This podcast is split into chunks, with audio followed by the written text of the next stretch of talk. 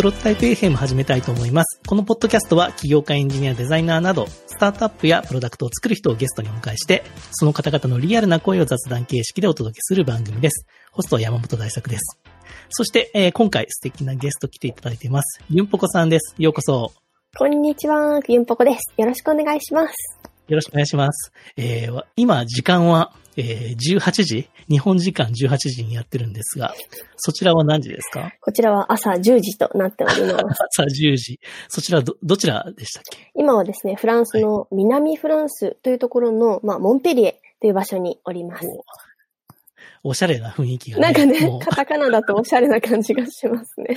はい、そうですよね。うんあの、まあ、ユンポコさんとは、まあ、あの、バーチャルランチクラブで、先週かなお話しさせていただいて、そこが初めましてだったんですけど、あの時もこのぐらいの時間でしたよね、確か。ああ、多分、そう、いつも、あの、ランチクラブ入れるとき、やっぱり18時以降でってことにしていて、やっぱりみんなディナーとかあるかなと思うので、はい、まあ、はいいつもだいたい18時、19時ぐらいでみんなとお話しさせていただいてます。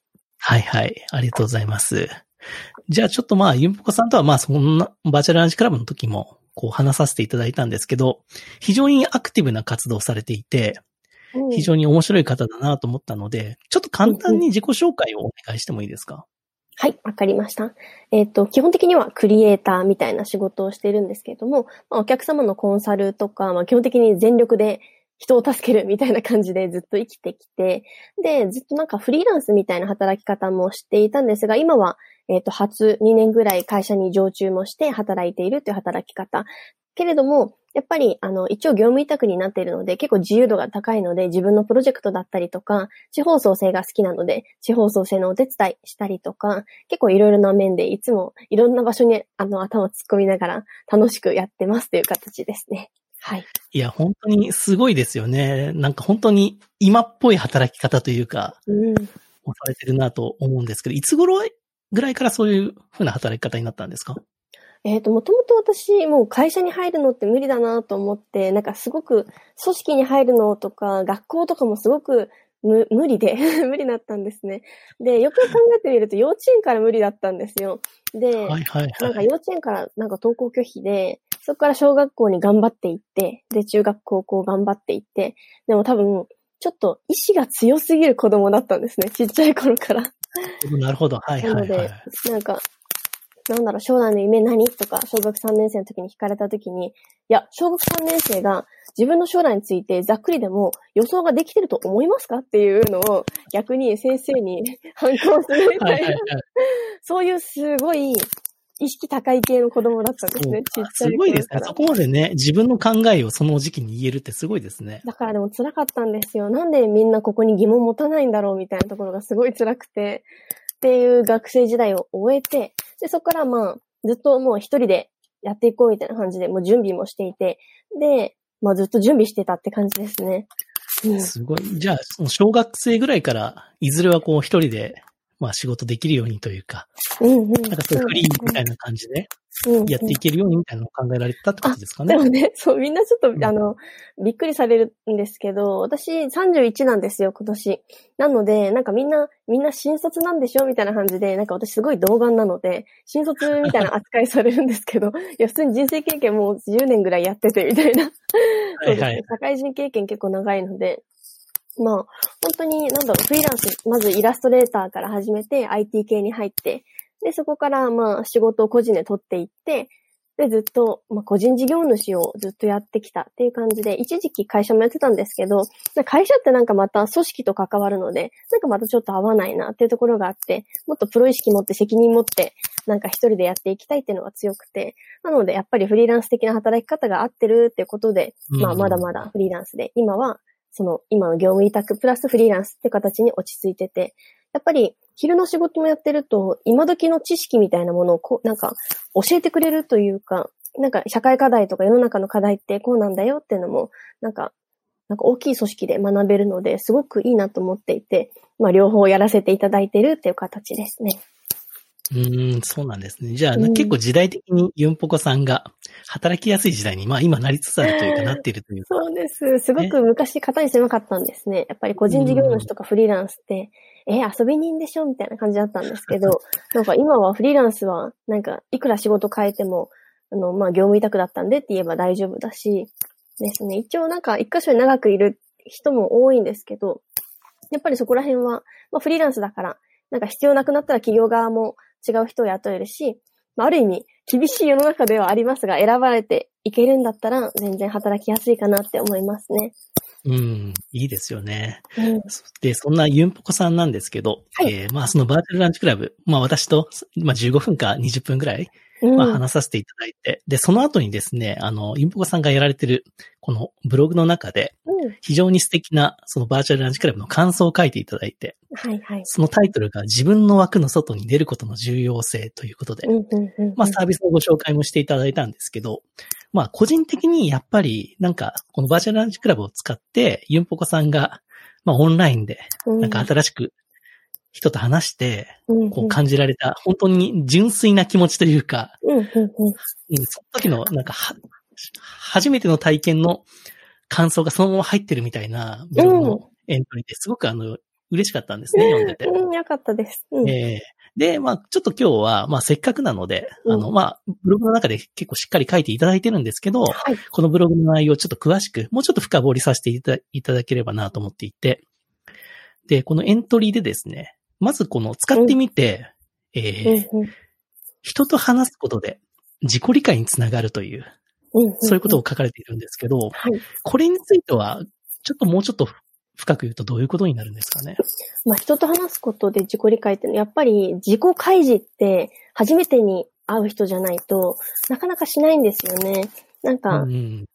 うん、なんて言うんでしょう。自分はこういう人だっていうのって実は自分ってよくわかってないもので、でも初めてその白紙の状態でなんか人前に立たされた時に、あの、ピッチする人とかは僕はこういう人で、こういう人なんです、みたいなのってよくやるんじゃなはいいですか。はいはいはいで。もそれって一般の人って全然しないし、またその普段ピッチする人でも、それが例えば2ヶ月後とかになるとまた違ったりもするんですね。うんうんうん自分って常に更新されるわけで、で、でも相手は、なんか、伝えてもらわないと全く相手のことって汲み取れなくて、なんかそれに対して、なんかそ、すごく意識ってやっぱりみんな低くて、なんか常に自分は自分、なんとなく自分みたいな感じで生きちゃうんですけど、やっぱり人と話すことで、今の自分を再確認できたり、今の自分は何を考えてるか、何に興味があって、どういうことを本当は話したいのかみたいな、自分になんかなぜなぜを言えるみたいなきっかけになるなって思って、それかしかもそれが、結構人とミーティング設定するともう強制的にしないとちょっとなんか話せないじゃないですか。なんか、えっ、と、何してる人なんですか？みたいになっちゃうので、はいはいはいそこ明確になってないとやっぱりなんか気まずくなってしまうので、そこがあれ結構強制的にできるので、面白いなって思いましたね。確かにそうですね。まあ、オンラインのミーティングとかで初めましての人はやりますけど、結構仕事の内容とかは割とアジェンダが決まってたりとかうん。しますし、普段のこう、プライベートの身の回りの地域の方だと、割と今住んでる場所の話とか、うん。まあそういったところが共通点になりますけど、まあバーチャルランチクラブみたいなそういう場所だと、あれですよね。やっぱりあの、お互いの共通点を探るというか、うんうんうん。そういう関係性になるので、うんやっぱり本当に自分が好きなことしか話したくないというか、うんうん。そういうこと関係性になりますよね、確かに。そう、しかも、私今まで、あの、ちょっとまあ仕事の中でパーティーみたいな、なんかホームパーティーをですね、月に30人ずつ集めて2年ぐらいやってはいはいはいで、だから合計月に300人ぐらい会う、300人以上ですね。30×12 なので、30×12 だから、結構、30×12 って相当会いますよね。まあ、うんじゃあ、でも、3、400人ですね。3、400人毎年会ってたんですね。うん、うんすごいですよね。はい、はい。その時に1分スピーチとかやって、やっぱりみんなの自己紹介するんですけど、やっぱりみんな逆に仕事のなんか話とかしかしないので、確かにな他に、一対他になると、急にまた外向けの自分になりますよね。そう、そうなんですよ。うん。で、やっぱり、なんか、リアルで会うときって、相手に伝える情報が多すぎると、こいつなんかめちゃくちゃアピールしてくんな、みたいなので、しかもかうんつ、やっぱり言葉なので、なんか全くこっちが興味ないことでも向こうは喋らないと伝わらない。でも、バーチャルランチクラブって最初にプロフィール書いてあるので、あ、こういうことに興味あってうんこういう経験してる人なんだってのが一目でわかる。それがすごくいい点で、なおかつ、すごく最近、今4人ぐらいお話しさせていただいてて思うのが、みんなの感想を見ていくんですね。そうする、と、自分自身、その、なんだろう、そのプロフィールには書いてない裏情報、本当は一人キャンプが好きなんですとか、ネットフリックス好きでとか、大学時代の話とか、なんか海外行った時の話みたいなのが面白かったですっていうふうにコメントで書かれてて、最近そこを読むようにしてて、そうすると、あ、こういう話を他の人としてて、結構この話については今、今のところこの人の中でも熱いんだなっていうふうに思って、それをなんか、あ、そういえばコメント欄でも見たんですけど、ああいうことされてるんですよね、みたいな話をすると、ね、はいはいはい。そうあ、そうなんですよ、みたいな感じで、そう、やっぱりそう、ね、そう、自分が思ってる側面じゃない部分も、うん、なんか相手が引き出してくれるみたいなきっかけになるので、なんかとっても面白いなって思いました。そうですよね。あの、まあ、コメントとおっしゃったのは、あの、一応、レビューっていう名前でやってるんですけど。そうだそうだ、すいません。うん、お互いにこう、レビューってやってるんですけど、まあ、あの、一回、こう、話した人に、まあ、お互い書きましょうみたいなそういう仕組みなんですけど、あれ結構面白いのが、やっぱり初対面の印象なんですよね。うん。必ずしもその人の本質を書かれてるとは限ってなくて、うん、この人の第一印象ってこんな感じでしたよの、なんかそういうテキストで、それはそれで個人的にすごく面白くてですね。うんうんうん、それしかもそれが当たってる気がするんですよね。多分。ああ、確かに。うんうん。なんか、知りすぎてないがゆえに、その人らしさがわかる文章というか。うん、うん、で、いろんな人の私もプロフィールのレビュー見ますけど、やっぱりそういう印象がすごくわかります。あ、ね、やっぱこのレビューに書かれてた通りの人だな、みたいな。うんうん。うん。うん。なんかでもそういうのって、なんかすごく昨日話してた人が結構いろんな話をして、うん、なんか例えば、茨城の方で、茨城の環境とかカルチャーってどうなんですかとか、なんか逆に、うん、でも生まれは名古屋なんです、みたいな感じで、え、じゃあ名古屋のカルチャーってどうなんですかみたいな、結構、なんか、なんか、その、例えばネットフリックスの話とか、なんかそういう話ではない、結構ほんと何気ない私が興味ある雑談みたいなのをすごい教えてもらったんですけど、うん、なんか、その人といろんな話したので、結局彼とのイメージは、あ、すごくいい人だった、みたいな。なんか、あと、すごくなんか人としてまっすぐで素晴らしいな、みたいなイメージをすごい最後受けて、レビューにはやっぱり、なんかまっすぐで本当素晴らしい人だなってこと、もうそれにつきます、みたいなのを書きましたね。そうなんですよね。だからまあ15分とか30分で短い時間なんですけど、そういうなんか相手のそういう瞬間が分かったりすると、むちゃくちゃいい時間だったなというか、うん、自分の中でレビューが書きやすいなっていう、そういう時間はすごく、あ、良かったなと思うんですよ、ね。なるほど。なんか、あ、なんて書こうかなって考えてる感じだと、あ、うまいことなんかうまく喋れなかったな、みたいな感じがしていて、なんか結構そこは最近意識するようにしてますね。うん。すごいコミュニケーションレッスンになりますよね、これ。なんかね、そうなんですよね。あまりそこ意識しすぎてもいけない。基本的に楽しもうと思ってやってはいるんですけどね。私はよくあの、気さくな方って書かれますね。ああ、気さくね。気さく、そう、気さくって言われるんで、普段、仕事する人からは、気さくとは一切言われないんですね。なんて言われるんですか、逆に。むしろ冷静とかって言われるかもしれない。落ち着いてますね。ビジネス的側面ですね、じゃあ。そうなんです。だから多分自分の中で切り替えてるんでしょうね。初対面の人と。オンラインは多分ちょっとなんか上げてるんだと思います。うん。まあまあなんか、だからまあじ、違う、なんだろう、どっちかというとでもナチュラルな自分で話せますよね。やっぱ家から喋るっていうのが大きいんじゃないですか。ああ、そう、そうですね、確かに。うん。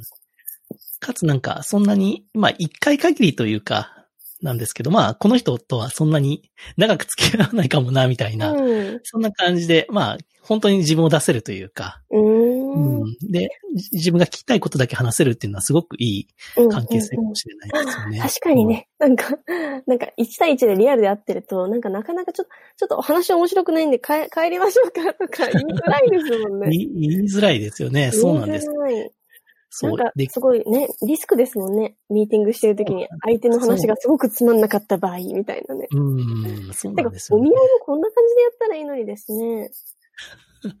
確かに、あの、そうですね。初対面の人は結構オンラインで短時間でやるっていうのはむちゃくちゃ、あ相性いいでしょうね。うん。うん、なんか、フィーリングじゃないですか、やっぱり。うんうんうん。うんうん。確かに確かに。その本当のフィーリングが、相性の良さは、本当にその短時間でね、本当に5分、10分で分かる部分もありますよね。そうですね。いや、本当人って本当、意識してない部分に自分自身ってめちゃくちゃ出てるんですもんね。うん。で、ゆうさんこの人と話すことで自己理解ってことなんですけど、うん、なんか実際に今回まあ、4、5人話されたと思うんですけど、うん、なんかそこで改めて自分ってこういう人だな、みたいな。その理解ってありましたか？そうですね。なんか、でもなんかみんな話してる人、結構みんなもう普通に渋谷でお茶しようみたいな感じになるので、なんか結構みんな仲良くなっちゃって、楽しいですね。なんか15分って言うけど、結構だいたい30分から、まあでも結構みんなと1時間以上喋ってて、で、はいはいはいまあ私の後ろの予定がなければですね。はいはいはい。なので結構本当になんか、で、そこでなんだろう、本当雑談を繰り広げてて、なんだろう、すごい楽しいですね。うんうんうん。私の中で変わったことは、なんか、うーん、そうですね。なんかでも、うーん、楽しそうって言われますね。うんそうですね。だからそこが、なんか、ゆんぼこさんのそこの部分が、うん、よりこう、なんか際立ったのかもしれないですよね。うん、初対面の人と会うことで。うん。うん、そうですね。なるほど、なるほいや、初対面だと私テンション高すぎて、なんか、はいすげえテンション高い人だって多分思われてるんですけど、なんか、多分家にいるからみんなもリラックスしてそれを受け止められるみたいな。あ、ほがらかな人だみたいな感じで受け止めてもらえるのかも。ど。あの、私の今の印象も、はいなんかゆんぼこさんちょっとほがらかだなと思いますね。最初バーチャルランチクラブの最初の数分はやっぱりちょっとクールな人だなと思ってましたけど、むしろ今はほ、ほがらかな、柔らかい人だなに変わりましたよ。うん。だからその、そうですねそのそうかもその違いもありますね。うん。うんうん。うんうん、そうかも。なんかやっぱり、多分これ働き方の問題で、今まで、多分人ってその、ファーストインプレッションって今まで構築してきたものだと思うんですけど、やっぱ個人事業主とかってやっぱりいっぱい試されるんですね。ポートフォリオとか、今までの実績とか、なので、変に思われてはいけないみたいなのが多分すごい働くんだと思います。でもまあ、まあ、バーチャルランチクラブこんな場所だなって分かってくると、割とリラックスして最初からできてうんるか、も。そうですね。ですねすごい、でもそう思うとなんかファーストインプレッションをすごい鍛えられるかもしれないですね。そうですね。あ、でも、うんこのために、あれ作っ、今度ウェブサイトを作るんですけど、なんかバーチャルランチクラはいブで、そうそう、得た影響として、あ、うん。1対1でこんなに喋るきっかけがあるんだったら、ちゃんとポートフォリオを作ろうって思い始めて、うんうんやっぱり私ってずっと、例えば海外にもいっぱい行ってるし、なんかいろんな人と写真撮ったりとか、なんかうん写真も上げられるので、なんか何してる人なんだろうってみんなわかんなくて、で、私の身近な人は私に仕事頼んだりしてくるんですけど、基本的にみんな何してるかわかんない人って思ってるんですね。うん。なので、今回ちょっと自分のまとめウェブサイトを作って、逆にこはいれすごい、うん。そう、なんかバーチャルランチクラブのおかげで、みんな私とどういう話をしたいかって、まあ、あんま決まってないまま、なんか申し込みしてくれるんですけど、そこを、なんか、よく私が人前で喋ることについて項目を今まとめて、で、なおかつ仕事だったらこういうことをしていて、で、こういうことは無料で相談を受けてて、みたいなまとめを今してて、ちょっとぜひ今度、またできたら送ります。こんな感じで、あどうもありがとうござい山本さんの作ったサービスのおかげで、私はこういうことのアウトプットをスムーズにできました、みたいな。うんちょっとまた送らせてください。ます。あぜひぜひ。うん。で、まあ、その、その話の続きで、そのブログの内容にも、その活動している人と知り合えるとか、その仕事の依頼を得るきっかけになるっていうのは書かれていて、まさにここ結構サービスのコンセプトで、なんかいつか一緒に何かできるかもしれない人と、オンラインで15分話してみようっていう、そのコンセプトにしてるんで、うん。まさにこういう出会いがなんか生まれていくと、なんか非常にいいなと思っていて、で、さっきのポートフォリオの話も、やっぱりそういう情報が見れた方が、やっぱりそういう、なんか仕事というか、何か一緒にやる出会いになると思うので、うんなんかぜひそういう人が増えてほしいなとはちょっと思っていて。うん。本当時代ですよね。うん。そうですよね。で、やっぱりうん個人的にちょっと思うのが、まあ結構クラウドソーシングのサイトとか、はい。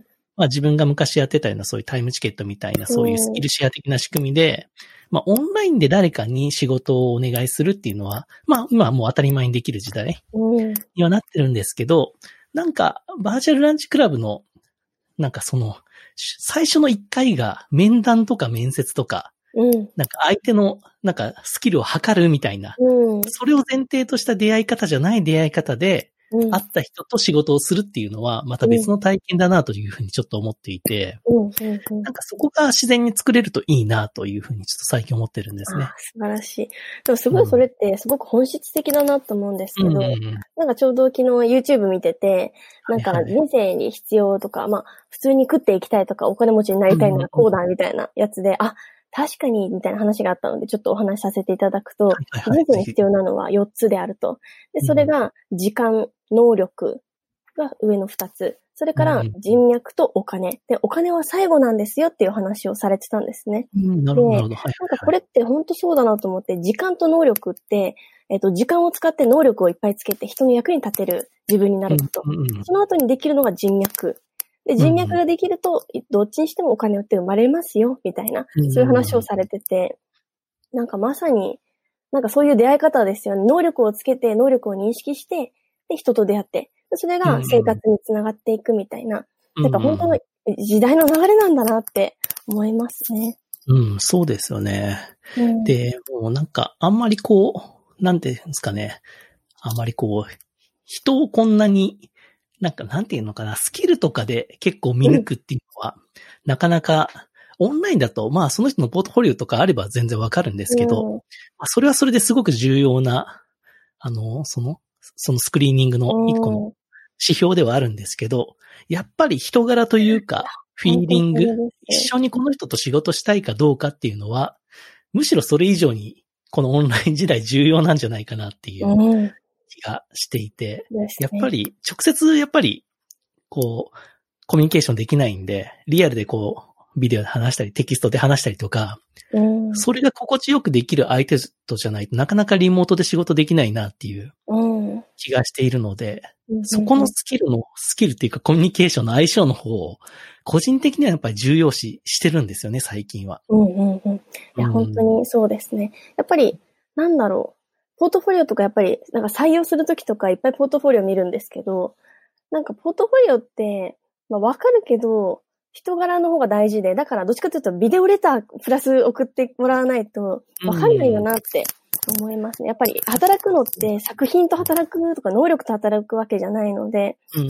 人柄みたいなのね、見れるのすごい大事だから、うん。これがなんかもっとみんな使ってくれるといいですね。仕事するときとかも。そうなんですよね。だからそれがなんか、いきなり仕事をお願いするとかいう関係じゃない話、まあさっきのなんか、自然な雑談とか、うん。最近何やってんですかみたいな話から、ああ、そんなこともできるんですね。あ、じゃあなんかこういうのってできたりしますとか一緒にやりませんみたいな。うんうんうん。そういう話ができると、個人的には非常にうん、なんか嬉しい関係性というか。う、んうん。なんかファン作りの場にもなれるかもなって。うん、このアプリ確かにそれは作ってる人がいて、うん。なんか、その、僕のサービスこんなんなんですけど、みうんうん。見てもらっていいですか？みたいな。あ、いいですよ、全然見ますよ、みたいな。やっぱり15分30分だったら、なんか普段だったら、え、わざわざダウンロードすんのとか思うかもしれないけど、はいはいやっぱり目の前になんか作った人がいて、いや、こういう思いがあって作ったんですよ、みたいな話をされると、いや、全然見ますよ、レビューもしますよ、みたいな感じになるので、はいはいはいすごくいいファン作りの場だなって思いました。そうですね。あの、よく、あの、なんかそこでテスト、テストっていうか、フィードバックもらってる方多いですね。うーん。自分のサービスでこんなのやってるんですけど、あどうですか？ああ、そうそう、うんいいですね。そういうなんかオンラインインタビューというか、うんんそういうのをする場としてはすごく機能するような気がします。いや、ほんとちっちゃなミーティングにめちゃくちゃ使えますよね。なんか、まあ私はバーチャルランチクラブのフィードバックを全員とやってるっていう感じがあるんですけどあ、皆さん。うん。でもそれもまあ、プロダクトを成長させるためには必要なので、うん全然いいと思います。しかもなんかやっぱりみんな山本さんと喋るの楽しいと思うので、ありだと思います。そうなんですかね。それがいつも緊張するんですよね。うん。何を話したらいいんだろうとか。うん。あ皆さんやっぱ確かに。り、ええ皆さんやっぱりでも共通するのはなんで作ったんですかっていうところ、うん。うむちゃくちゃ重要視されてますね。ーん。やっぱり、まあ結構昔から思ってたんですけど、こういう割と新しめのサービスって、まあ機能はもちろんなんですけど、うんその開発者とかそのやってる会社が、なんでそれをやろうとしたのかとかいう、そこのストーリうんうんうんにー乗れないとなかなか皆さん応援してくれないというか、結構真実ですね、それは。そうなんです。だからこの開発者とちょっと話して、どんなやつか見てやろうみたいなところはあるんでしょうね。ああ、そうかもな。で、うんこういう思いで作りましたって言うと、皆さん、ああ、そうなんですね、みたいな、結構あっさりしていて、個人的にもそんなにすごい思い出がむちゃくちゃあるじゃなくて、うん、なんか、まあ、ちょっと自然とこういうコロナ禍の中で、そういうリモートで、うん。初めましての出会いが必要だと思ったんですよね、みたいなまあそういう、あまり面白くないきっかけではあるんですよね。そうかな。でもでもそれはなんか、盛る必要はないので、うん。なんうん。か、まあそれを正直に話してるんですけど、でも皆さんそこをやっぱりすごく気にされてるなっていうのはむちゃくちゃ思います。そうですね。結構、うん。そうなんですよね。でもこういうサービスに出会えるかどうかっていうのも、そこなんですよね。なんか、いっぱい、なんかそのサービス提供側が用意しても、ここのサイトにたどり着いてくれなかったら、やっぱり助けてあげれないというか、救えないので、ですね。いや、みんなにもっと出会ってほしいものですね。そうですね。だから結構やっぱり、本当に、このサービス出して200人ぐらいの方と、まあオンラインで話してきましたけど、うん、やっぱり皆さん、うん、なんかよりこのリモート時代になって、よりやっぱり新しい出会いに対して非常にアクティブな方が増えてるのは、まあ多分一部かもしれないですけど、うん。であと感じるのは、やっぱりバーチャルランチクラブは非常にあの、女性の方は非常にアクティブだなというふうにえ思います。え今まで自分がやってきたサービスよりは。で、あと副業とか、そういう転職の意欲も高い方が多いなというのがなんかそこ、すごく今、今っぽいなっていう。うんうんうん。いや、本当今っぽいサービスだと思います。だから、うん今っぽい人が集まるんだろうな。そうですね。だからこういう感じの人がやっぱり今後増えてくると、やっぱりそれこそユンポコさんみたいに、えー、まあフランスで仕事しつつ、なんかいろんなプロジェクトを同時並行でやるみたいな、なんかそういう働き方っていうのは一つの、なんかロールモデルになるようなあ働き方だと思うので。いや、ちょっとぜひうん、ポートフォリオ見てほしいです。そうですよね。で、うん。なんか多分ユンポコさんも、なんでそういうことができるようになったんですかって聞かれること多いと思うんですけど、それは、どうやったらそういう働き方が、もうちょっと最初に聞いた話と被っちゃうかもしれないんですけど、うん。なんか自分って努力したところはあるのかっていうのはあったりするんですか？うん、すごく多分努力する人って自分が努力してる感覚が多分ないんだと思うんですね。で、うんまさにそのタイプで、うん、なんでしょう、もう努力を努力と思わないタイプだから、てか単純に好きなだけなんですね。面白って思ったからやるみたいな感じで、例えば、うん新しいポジションについた時に、なんか最初はやっぱり嫌なんですよ。例えば私が、えっ、と、イベント担当になってセミナーを開かなきゃいけなかったりするときに、え、やったことないからやりたくないよって思うんだけど、でも、その中でやっぱり、すごく勉強するんですね。その1ヶ月の間とかに、ああ、あと2週間後にプレゼンだ、みたいな感じで、やっぱ100人とか200人の前でセミナーするんですよ。その時に、なんでこんな初めての素人に こんな役割をとか思うんですけど、やっぱり本を3、4冊読むんですよ。その時にがっつり。で、何が大事で何を守らなきゃいけないかが書かれてて、で、それを読んでくると、もう2冊目ぐらいからめっちゃ面白くなってくるんですよね。でそれでちょっとスキルがついていって、なんか人に教えれるぐらいになるんですね。みたいな。そういうのがすごく多くて、なんか変化を恐れないっていうのはすごく感じますかね。うん。あと自分を信じるとか、やっぱり自分を信じれなかったら何もできないので、自分を信じて変化することを恐れないみたいな、本当にもうそれだけだなって思いますうんね。やっぱりある程度のその自己肯定感というか、うん。自分がやることに対して自分で自信を持つというか、うん。そこはやっぱりないとなんかダメな気がしますね。そうですやっぱり。ね。自信の差ってやっぱ努力でしか、なんか解決できないので、人になんか、いや、本当はできてるよ、できてるよって言っても、いや、信じられないって思っちゃうので、もう本当努力しかないなっていうのは、そこは思います、うん自分の自信のなさをカバーするための努力はめっちゃしますね。あと、ユンポコさんは非常にあのコミュニケーションが非常に気持ちよくて、あ、すごく話してても楽しいんですけど、さっきあの、大事なもので、えっ、と、う。ん時間とか能力とか、その人脈みたいなキーワードがありましたけど、ユンポコさんの中でその人間関係をう。ん、なんか、こういうことを意識してやってますとか、そういうのってあったりしますか？私は、えっ、と、不快にさせないっていうのをすごい意識していて、不快にさせないことと、ご機嫌で常に自分自身をあるようにするっていうこの二つかな。それはむっちゃ感じますね。うん自分自身がすごく機嫌いいようにむっちゃ見えますね。はい。なんかじゃないと、人にやっぱりうん無意識に怒っちゃったりとか、イライラしちゃったりして、特になんか、うん、やっぱ女性は特にバイオリズム、ホルモンバランスがあるので、うんバイオリズムってああるんですね。なので、やっぱ落ち込む時とか、なんかそういう時もあるから、もう、いつだって自分がご機嫌でいるってことを気にしているって感じですね。それはすごく見習わなきゃいけない部分ですね。え、でも山本さんもご機嫌な人だと思いますよ。にいや、それはもう30分が限界かもしれないですね。そうか、ユンポコさんもじゃあ、じ私の知らないところでは、ね、ちょっと落ちてる時もあるんですかね。うん、でもね、実はこれちょっと変な話で、私健康オタクでもあるんですけど、あの、サプリメントで、なんかエネルギー、エネルギーじゃないな。あの、なんで、ビタミン値とかを調整するっていう、ハイパ、はいはいはいハイパフォーマンス治療ってのがあるんですよ。えー でね、はいはいはいそれで、あの、私が例えばビタミン D がいつも足りてなくて、亜鉛が足りてないっていうのを血液見てわかるんですね。なので、うんそれをサプリ飲むようになってから、落ち込むことがほとんどなくなって。すごい変わりました。こ今年の、もうまさにコロナ始まる前のに1月からはいはいこれ始めて、なんか血液測って、なんかビタミン入れてみたいな感じにしたんですけど、そこからはもうすごい、ハイパ、ハイパフォーマンス治療っていうやつで、はい面白い。あるんですね。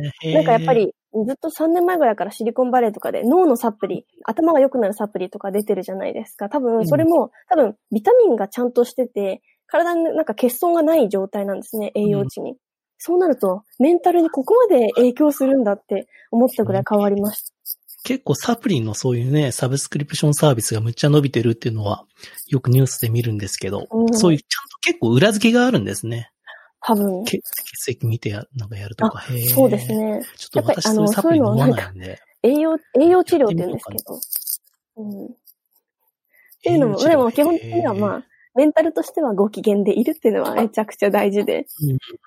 うん。で特にこのオンラインミーティング時代にやっぱりうん声の印象っていうか、ね、画面越しの明るさというか、うん。テンションはむちゃくちゃ重要で、あ、ゆんこ。さんはそれはすば 素晴らしいと思いああ、ますありがね。とうございます。うんうんなんか、あの、なんて言うんでしょうね。なんか今ちょうど本読んでて、その本にも書かれてるんですけど、テクノロジーで常にここを笑顔にするっていうテクノロジーがあるんですよ。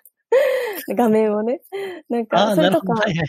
なんか相手の表情に合わせるっていう、うんうんなんか AI 画像処理があって、例えば山本さんが笑ってたら私が笑ってて、うん悲しい話をしてるときはちょっとやっぱりナチュラルに悲しい顔になるので、私もシュンとした顔をするみたいな。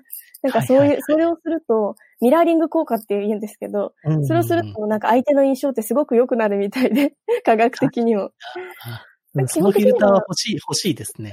あると面白いと思います。でも、なんか、基本的にはですね、多分、あの、笑顔でいるみたいなのがすごく大事で、うんなんか、傾聴力もそうなんですけど、うなずくとか、なんか相手の話に興味があるような感じを出す。例えば、それ、だそれってすごく大事なんですよね。そうなんですね。私、あの、それは、なんか、私の場合、普通に喋ってると、笑ってるような表情になるんですね。わかります。私、あの、ベースが笑ってるんですよ。だからねそう、ナチュラルフィルターがかかってる可能性がありますね。そう、ナチュラルフィルターかかってる。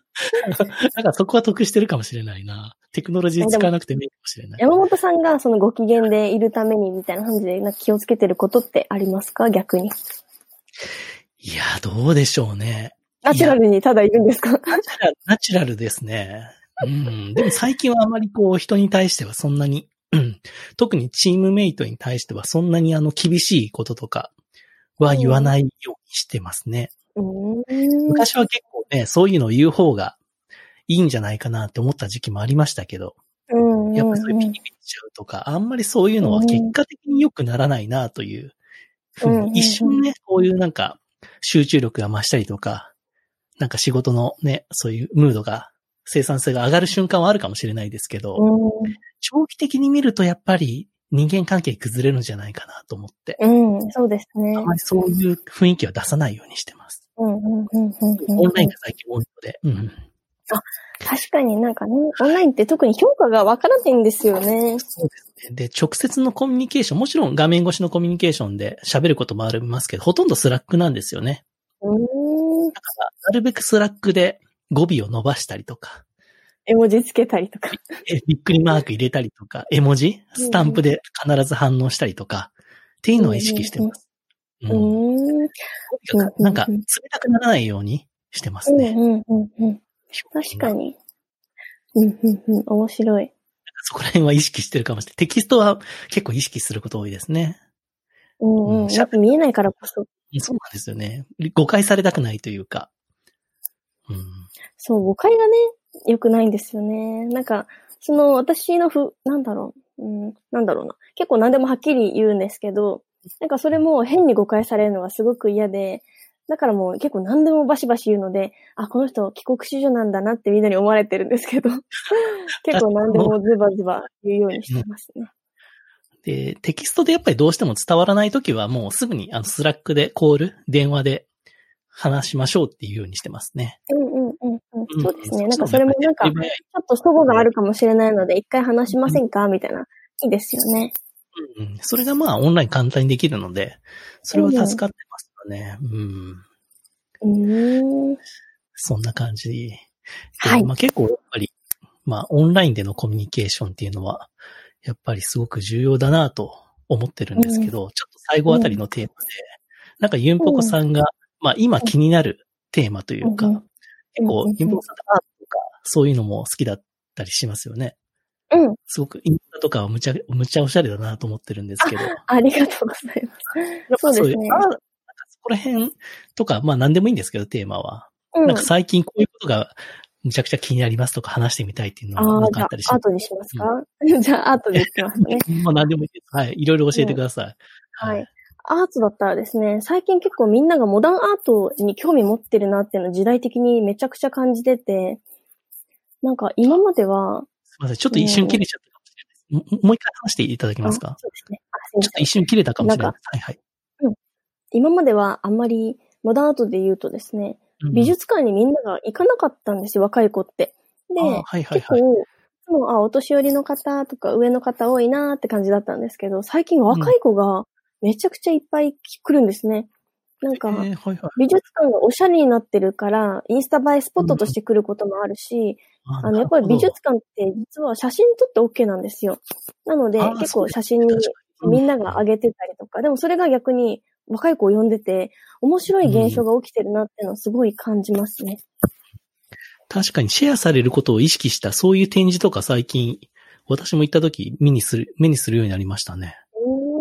うん。なんか、そうですね。すごく、で、まあ、モダンアートが特に、なんかみんなが最近興味あるんだよね、うん、教えて、みたいな感じで言ってきたりするんですけど、うんうん、まあ、教えることは大してないので、感じてね、みたいな感じ、感じてくれ、みたいな感じなんですけど。はいはい、はい、ですね。まあ、私もだいたい2週間に1回ぐらいのペースでギャラリーとか、うん、美術館に行くんですけど。フランスはたくさんね、そういうののメッカというか、たくさんありますもんね。フランスはね、めちゃくちゃありすぎて、熱量が、うん、アートの熱量が激しいからすごい疲れるんですけど、まあでも日本も実はすごいいっぱいあって、うん、うん、面白いですね、うん。フランスでもそういう若者がたくさん行くんですか？美術館とか。フランス、あ、でも観光客が多いんですね。そうですよね。マニアックな美術館は、若い子少ないですね。でも、まあ、デートスポットとして、やっぱりおしゃれなんですよ。あの、ちっちゃなミュージアムとかって。だから、デートスポットとして、あ、なんか、二人で歩くのが、なんかロマンティックみたいな感じで、なんか、チャイとしながらみんな 展示来てますよ、そういえば。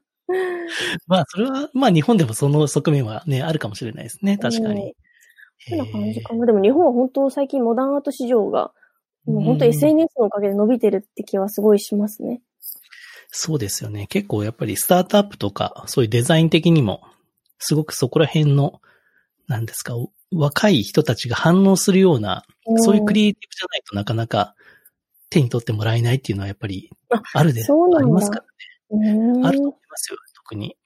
そう、あとかっこよさですよね。うん、なんか、アートもだけど、なんか、かっこよさみたいなのすごく大事ですもんね。うん、そうです。さっきあの、なんでそれをや、その人たちがやってるのみたいな、そのストーリーとか、そのキャッチフレーズとかタグラインの作り方もまあデザインの一つだと思うんですけど、うん、そういうちょっとアート的な思考というか、うん、今の時代だからこういうメッセージで出してみますとか、まあ、サービスに作るみたいなところの感性は、アート的な素養がある人の方がやっぱり得意だろうなって思います。なんかね、多分アート的なものって理解できるとできないの中間地点みたいなギリギリのところを攻めなきゃいけなくて、なんか、すごくそれって特殊な感覚なんですけど、うん、うん、なんかアートって誰でも理解できるものじゃないっていうところが特権なんですよ。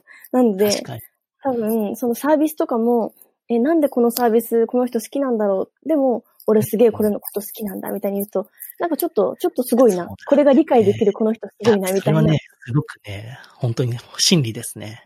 うんバズバズるってそういうところが一個あって、これがわかる自分を誰かに見せたいっていうそういう欲求が働くんですよね。そう。使えてる自分ってすごいとかっこいいでしょとか、生きてるでしょみたいな、そこをつかないといけないんで、うん。そこのなんか線引きはむちゃくちゃ、むちゃくちゃこれ便利じゃんとかだけだとなかなか難しいというか。うん。うんでもフランスのカルチャーって見てて思うんですけど、まさになんかそれの積み重ねだと思うんですよね。多分哲学も、なんか、俺これの考え方わかるんだぜみたいなので結構まあ広がっていって、フランスでも。結構マウントの取り合いが、意そうなんですよ。フランス多分結構マウントの取り合いなんですよねいや、。フランスってなんかそんな確かにイメージありますね。でもそれをみんなポジティブにやってる。うんで、なんか、理解しやすいものに関してはすごいバカにするんですよ。なんか、あ、、理解しやすい。それって誰でも理解できるじゃん。みたいな感じでめっちゃバカにするので、うん。マウントの取り合いですよ、まさに。なんかいや、それ、それだけ聞くとね、ちょっとね、怖い、怖いというか嫌な感じもしますけどね。まあ、知的なマウント取り合いですね。知的か、知的な感じなんですね。うん、うん、うん。でも結構アートって実は結構知的なマウント取り合いなので、そうですね。うん。日本のアートでも、やっぱりそうですよ。この、例えばただの、なんか、例えばですね、まあ、杉本博さんの海の写真みたいなのが1000万とかで売ってるんですけど、本当にただの海なんですよ。白黒の。でも、これが1000万とか2000万の価値が出る。君はわかるかな？この意味が。みたいなのがうん結構、アート界にはあって。で、わかんないと本当に、全くわかりませんみたいになるんですよね。そう、でもそこで説明されて、あ、本当に確かにこれはすごいって思った瞬間に、そっちの世界に引っ張られるから喜びがある、みたいなのってあるんですよトってね。結構面白くて、そこのなんか、根付けが一個価値を決めてるみたいなところが、うんうんうんうん。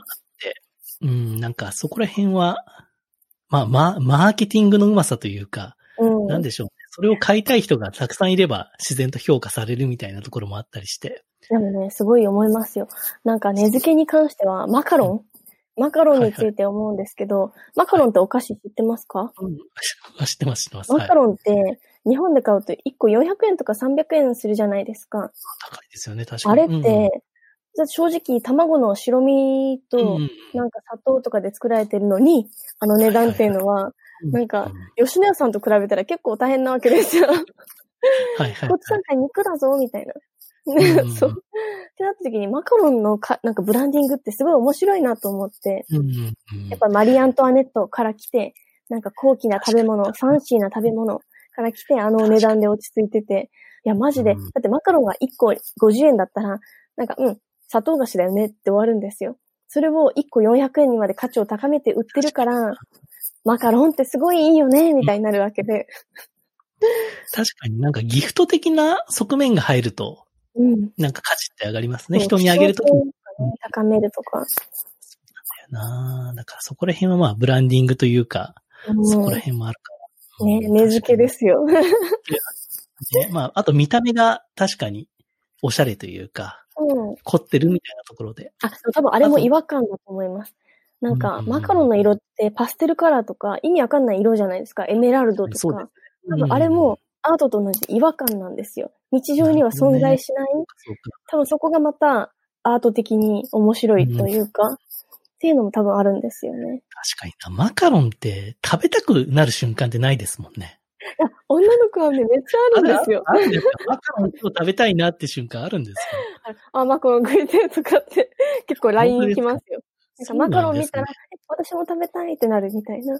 あ、見て、見たらはわかりますけど、うん。なんか何もない時にぼーっとしてる時に、あ、夜深夜マカロン食べたいなとかって、それはなくないですか？ない。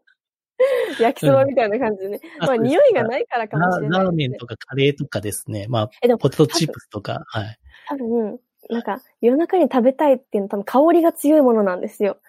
うなんかそうかそうか。ラーメンとか、焼きそばとかまあ確、かにね。うんお美味しい？マカロンって美味しいんですか？美味しいです、美味しいです。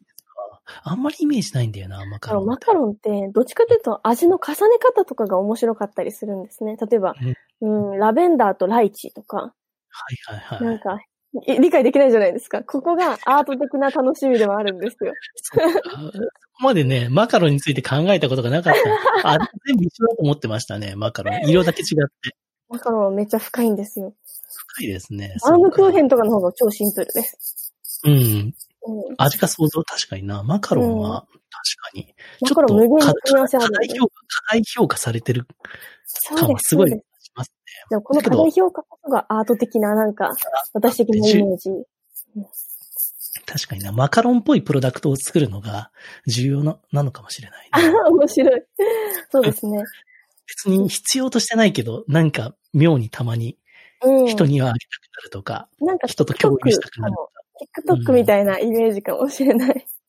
いいなそういうう、なんか、確かになまあ、マカロンってね、なんか、ネーミングが、まあ、最高っていうのありますね。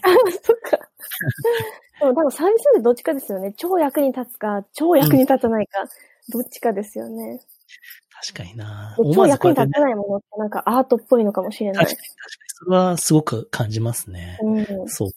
そういう無駄な部分がやっぱり、なあ、やっぱりあると楽しいなでも本当フランスって無駄な国だと思うんですよ。